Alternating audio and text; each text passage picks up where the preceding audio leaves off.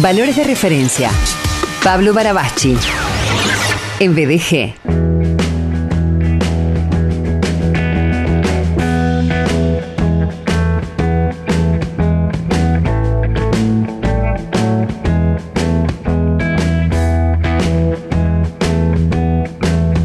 Es pastor, es escritor, es eh, consejero, trabaja con personas desde hace mucho tiempo, es conferencista, es autor, eh, también es violero, un gran guitarrista, aunque la guitarra, bueno, esté suspendida durante algunos años y fundamentalmente es mi amigo, mi querido amigo Pablo Barabachi. Hola, Paul, querido.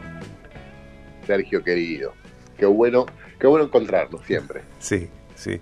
¿Múdate acá de nuevo? Uf. ¿Querés que hable con la Franchino? ¿eh? ¿Hablo con la Franchino? Bueno. ¿Eh? Siempre Rosario tironea, ¿eh? Sí, o, o me, o me mudo. Eh, Bueno, dale. Dale, ahí sí te, ahí te esperamos. Ahí te conseguimos lugar, ¿eh? Bueno. No te quepa duda. Escuchame el contrato, Paul, la letra chica. La, la letra chica es complicada. la letra Horario chica. central, Por obviamente. Claro, ¿Eh? claro. No, Por algo no. es chica la letra, tenerlo en cuenta. ¿Cómo? Por algo la letra es chica, Sí, tenerlo en cuenta. claro. No, no te pido un camarín, pero horario central, dos horas, tres horas, equipo de producción. Vamos, vamos. No, está bien. Vos pasame la marca de agua mineral, tal. ¿Quién es Luis Miguel? ¿Quién lo conoce? Oh, pero ¿cómo? ¿Cómo? Que, que haya un, un segmento auspiciado por la marca de sopas que consumís. Totalmente, sopitas de verdura Claro. artesanales. Tal cual, tal cual. Contenidos nutritivos eh, al aire y contenidos nutritivos en el organismo, en este cuerpo que, que Dios nos ha dado, completamente, completamente. Paul querido, Ah. eh, valores de referencia, historias de vida que nos enseñan a vivir o nos eh, acercan inspiración. eh, no sé si, la idea es que nos enseñan, digo, son historias de las que podemos tomar enseñanzas, a esto me refiero. Eh, y venís hablando desde hace algunas semanas de- del episodio, del hecho entre Jesús y la mujer samaritana que está en Juan 4, en los Evangelios. En la primera parte tuvo que ver con la habilidad relacional, eh, este episodio que narra el paso de Jesús por un territorio hostil, conectando con eh, la mujer samaritana, eh, reconocida, famosa en, estos términos, eh, dos culturas antagónicas, dos culturas distintas y distantes.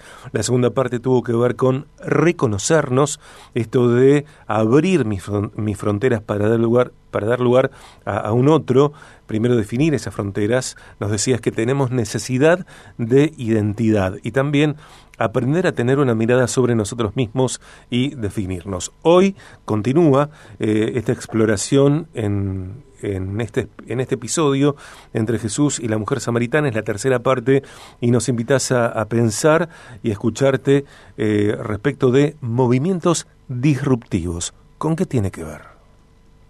Bueno, tiene que ver con algo que, con cómo inicia este episodio, cómo termina Jesús caminando por Samaria, cómo termina un rabí judío eh, haciendo un, recorrido, haciendo este tránsito por un territorio de mucha hostilidad, encontrándose y conectando con, eh, con otro mundo, ¿no? Y, y con un mundo hostil. Bueno, empieza porque cuenta la historia que Jesús estaba desarrollando su, su trabajo, su ministerio, que consistía en bautizar gente, lo mismo que hacía Juan el Bautista, que era un precursor de él. Sí, Y el relato dice que los, los líderes religiosos empezaron a notar que a Jesús lo seguía más gente que a Juan y que él bautizaba más que Juan.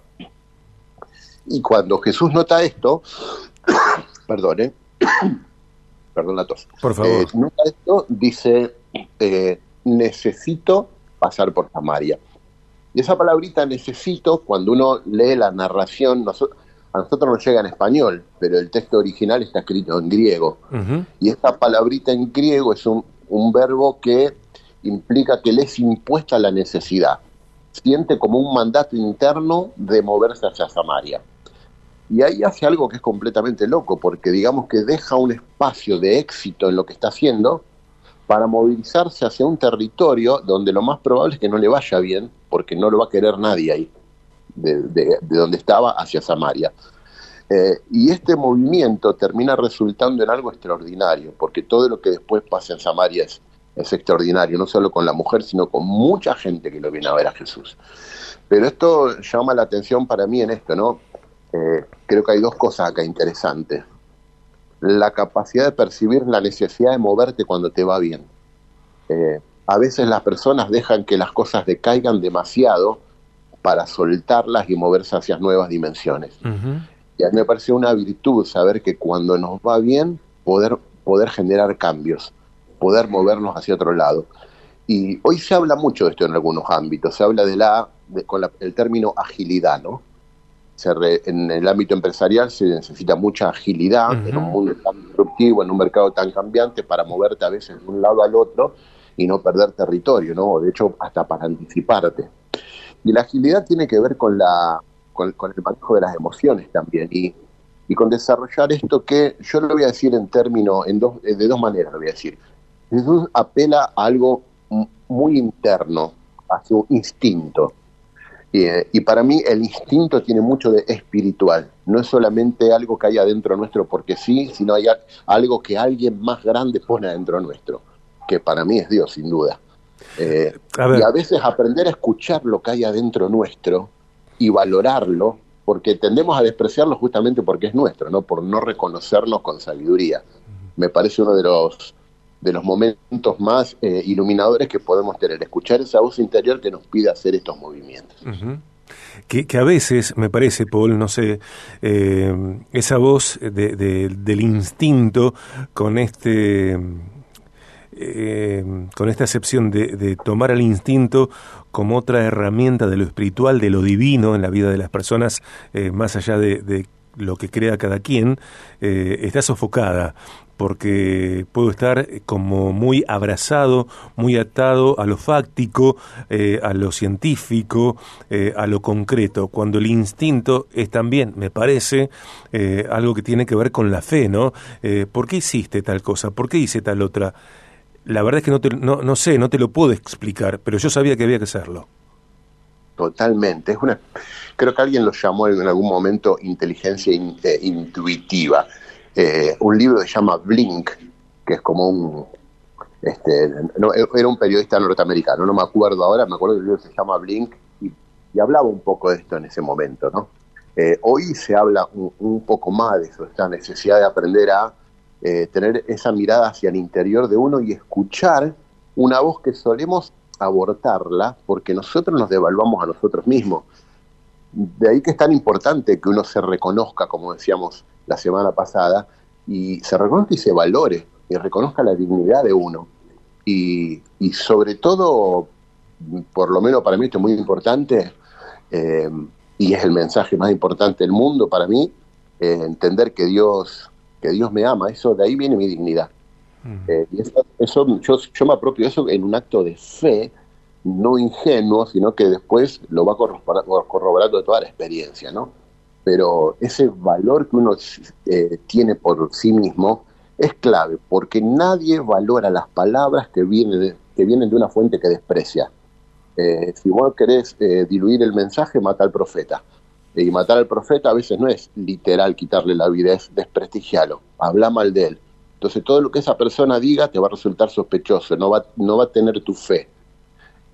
y nos pasa con nosotros mismos. A veces como viene de nosotros, tendemos a despreciarnos.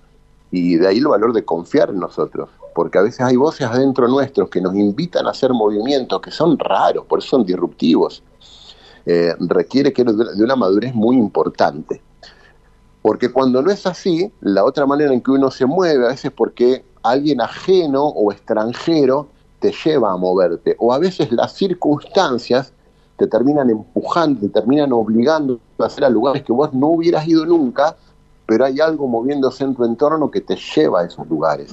Y aprender a estar en lugares que no nos son cómodos es la única manera de crecer.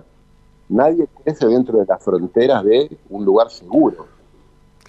Créeme que es la primera vez que escucho hablar del instinto eh, con esta mirada, con esta acepción. Eh, y pienso que, es saludable, que es interesante, que me genera entusiasmo, expectativa, alimentar el instinto, que a lo mejor lo tengo, como decía antes, sofocado por estar como muy puesto en, en lo fáctico, si querés. alimentar el instinto desde esta mirada contagiarnos de valentía, porque también seguir el instinto, creo yo, Paul querido, eh, tiene también de mi parte, me pide ser valiente porque eh, tomo una decisión, eh, inicio una determinación, me determino, sin tener en, en, el momento de determinarme la info de, de respaldo, más allá de la fe. Claro, totalmente. O sea, ahí está el, ahí está el valor del riesgo también. Claro. Porque eh, si yo no asumo riesgos, nunca voy a saber quién soy. Eh, necesito asumir el riesgo para descubrir que hay, hay una mejor versión de mí eh, detrás de las fronteras de lo seguro y lo conocido. Y siempre está ahí, siempre, siempre es en los lugares donde se nos queman los papeles. Y uno se niega a ir muchas veces ahí, porque sabe que esperan batallas y hay un par de dragones que haber que enfrentar. Pero hay que moverse hacia esos territorios, porque ahí es donde uno crece y se desarrolla y aprende esto, conectar con otra gente y, descubrir lo que uno tiene para dar, ¿no?